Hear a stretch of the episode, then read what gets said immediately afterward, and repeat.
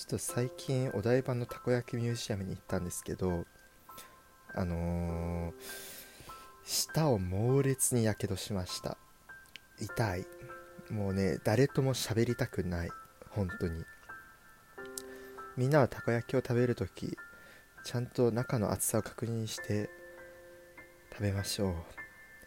痛いです。はい。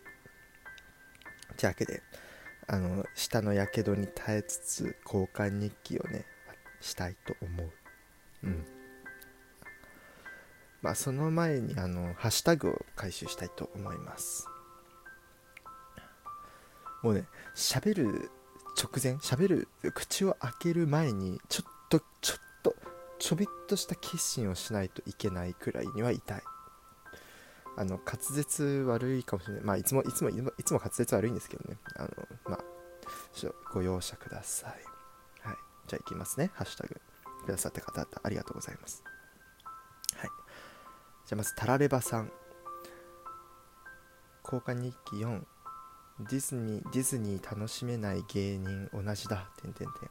あれはみんな小さい頃から夢の国って刷り込まれた結果の洗脳だと思ってる。かっこひがみ。ボディトリマーならパナソニックおすすめ。僕はジェンクシーの記事見て買った。チンゲが直毛すぎてやばいから必要で。ありがとうございます。えっとやっぱディズニー楽しめない人やっぱ意外といますよね。うん。まあだからなんだろうとりあえずディズニーみたいな感じじゃないですよね。まあ値段もちょっと高いしね。うん。あれ何なんだろうね。なんか夢の国って僕刷り込まれてないっていうのはな人によって差があるけどどういう違いがあるんだろう。単純にディズニーキャラクターが好きかどうかなのかな。うん。あそれであのボディトリマーなんですけど僕買ったんですよパナソニックの。あの僕はあのタラレバさんはチンゲがね直毛ということなんですけど、まあ、僕はすね毛などなどがボーボーなのでまあちょっとねクリスマスプレゼントとして買おうかと思って、まあ、母親からもらいましたボディトリマー。クリスマス明けたら使おうかなと思います。これこれでねあの僕のボーボーすね毛からはおさらばということです。はい。タラレバさんありがとうございます。次あやほさん。今まで聞いた崖ゲイを入れてくださっています。ありがとうございます。次あっくんもしくはおすぎさん。ギギギアル僕も厳選してた。大子世代であればクレセリアとなら相性補完もできるもんね。リラコさんもマヨナチューだったんだ。リラコさんとポケモンの話したくなった。ありがとうございます。そうなんですよ、まあ、ギギギアルねあのなんかね、まあ、厳選とは言ったんですけどなんだろう卵で個体値を見てまあ個体値の計算ツール見てね。あの確認して使うみたいなレベルなんでそんなにすごい厳選してたとかじゃないんですけどそう。もうね第5世代以降はちょっとやってないんですけどそうクリスリアとギギギアルもねまあまあいいですよね本当。あのその2匹が結構好きで。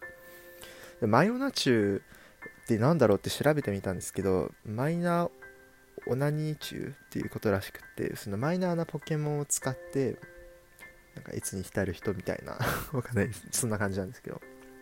いやなんだろうね。あのポケモンってその使われるポケモンと使われないポケモンもうめちゃめちゃ激しいじゃないですか。でギギギアルってスレスレ実は使えるんじゃね？だけどみんな使ってなくね？みたいな絶妙なポジションのポケモンで好きだ好きなんですよ。うん。あの鋼単タイプっていうのもかっこいいなって思って僕は。あ、ただ、もしくは多分ね、あっくんさんほど僕ポケモンちゃんとね、厳選とかしてないかも。なんだろう、なんか僕ゲーム買うと、まあ、ちょっとやり込んで、ライトで、ライトにやり込む人なんですよね。だから、なんか、何めちゃめちゃプロいわけではないんですけど、まあ、ハマると、やるみたいな感じでした。ありがとうございます。次、慎吾さん。リラコさんのハマれないものに割と共感したしかし「鬼滅の刃」は最近になって急に人気が出てきた気がする。なぜだろう？いやよかったですハマれないものに共感してくださる人がいて。まあみんなね同じものを好きにならなきゃいけないとか同じものを嫌いにならなきゃいけないわけではないと思うんですけどやっぱり僕だけじゃないんだなっていう方はちょっと安心できますよね。鬼滅の刃は最近人気になったのは多分アニメのおかげなんですかね多分。てかあれ少年ジャンプなんですね。うん。少年ジャンプもねあのー、性格がやっぱりまっすぐな主人公っていうのがまあまあ多いのかな。まあでも約束のネバーランドとかはそうでもないのかな。まあまあまっすぐっちゃまっすぐなんだけど総合的に見たら。でも3人主人公がいるじゃないですか約束のネバーランドって。でもその人たちはまあ3人全員が熱血でストレートにガツンといくタイプではないかなと思うので。それは独特なのかもですね。うん。まあ何の話？あ鬼滅の刃。鬼滅の刃もうねやっぱりジャンプっぽいというか。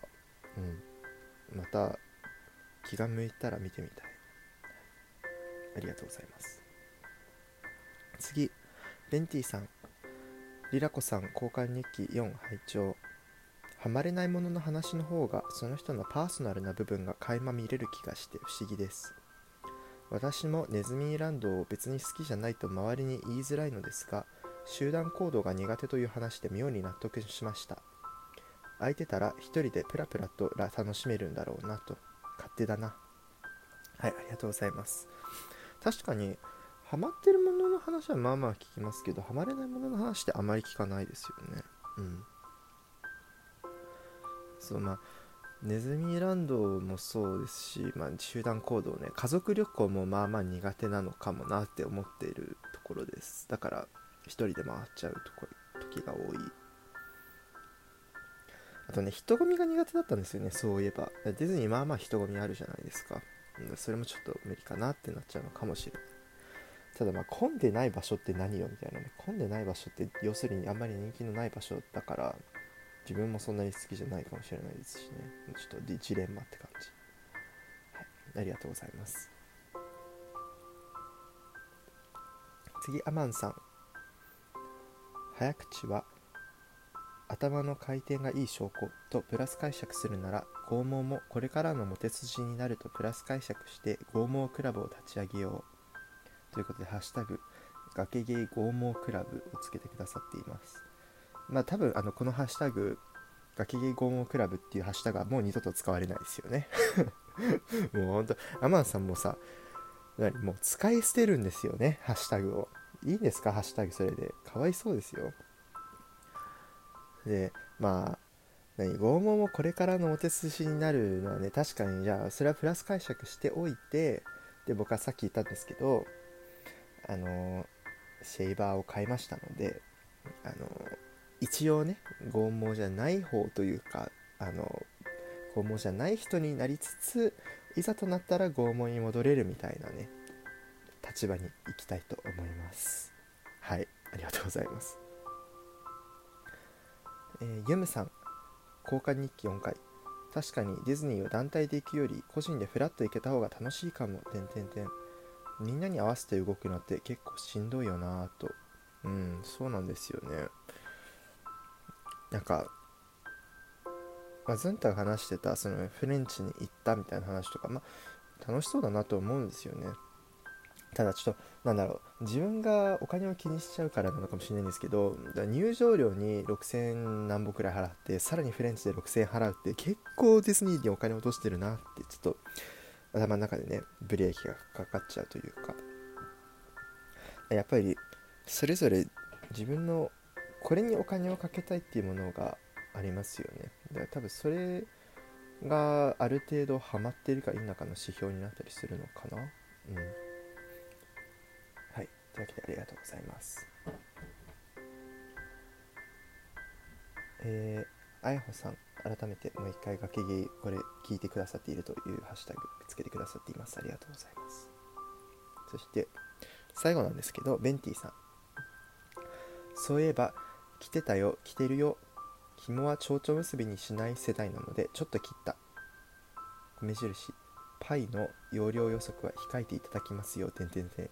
ということで、えー、ベンティさんがガキゲイパーカーを着てくださっている写真とともにツイートしてくださっていますありがとうございますパイの容量予測全然するつもりなかったですけどなんかいざあのそう書かれると予測しちゃおうかなみたいなねふうに思っちゃったりもしなくもないかもしれない。はい、というわけで、はい、楽器系パーカー良かったです。ありがとうございます。写真を上げてくださって。というわけで、えっ、と、今回までの僕の会へのハッシュタグは以上となります。皆さんありがとうございます。というわけでね、うんと、いや、ちょっとね、もう一回言わせてください。あの舌が痛い、やけどしてて、なんか喋るたびにね、あの、口の上の部分にこす擦れるんですよ、舌が。で、そうするとね、ちょっと痛くなる。で、痛いから、あんまり喋りたくないというか、あんまり、あの、滑舌よく喋りたくなくなってしまう。本当にごめんなさい。あの、多分来週までには治ってるんですけど、ただ、ちょっと近々ね、たこ焼きパーティーする予定なので、またこれになっちゃうかもしれない。もう、そう、本当にね、たこ焼き好きなんですけど、このやけどだけはね、嫌ですね。はい。何の話だっけ？あ、そう、ズンタ、ズンタのお題ですね。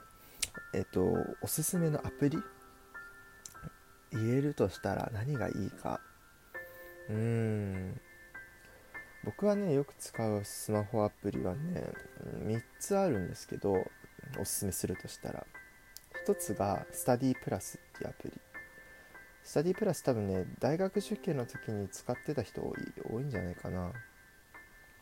あの自分の教材をアプリに登録してでそれの勉強時間とかやったあのページ数とかを記録できるんですよ。で後でねグラフ化してくれるからこの日はこれだけやったなとかこの週はこれだけ読書したんだなとかっていう風に振り返れることができるんですね。うん。結構いいと思います。2番目におすすめなのが財務っていうアプリ。まあ多分財務以外にもいろいろ家計簿アプリがあって多分どれでもいいとは思うんですけど僕は家計簿つけるのがちょっと好きというか払ったために家計簿つけるタイプなんであの結構いいかなって。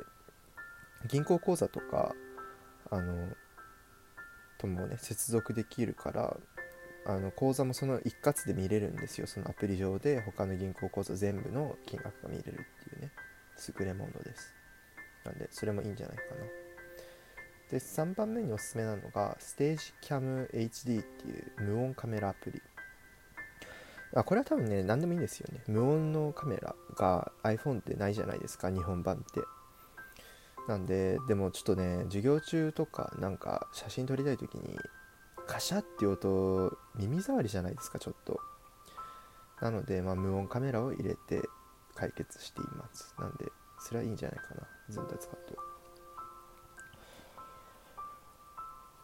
と。もうね最近ちょっと今日このポッドキャストの回も上げたのが遅れたんですけど最近ねちょっと自制心がねないと。もう Dead by Daylight 買って以降ちょっとゲームにはまりすぎているわけです。そこでねちょっとズンタに聞きたいんだけどズンタは結構自立心というか自制心というかがあるじゃないですか。締め切り守ってちゃんともろもろ出すしね。だからズンタはそういう自立心自立自制心自分を律する心というのどうやってつけたのかとかその自分を律するためにやってることとかもしあったらね教えてほしいなって思うんですよね。という感じです。またお返事待っております。バイバイ。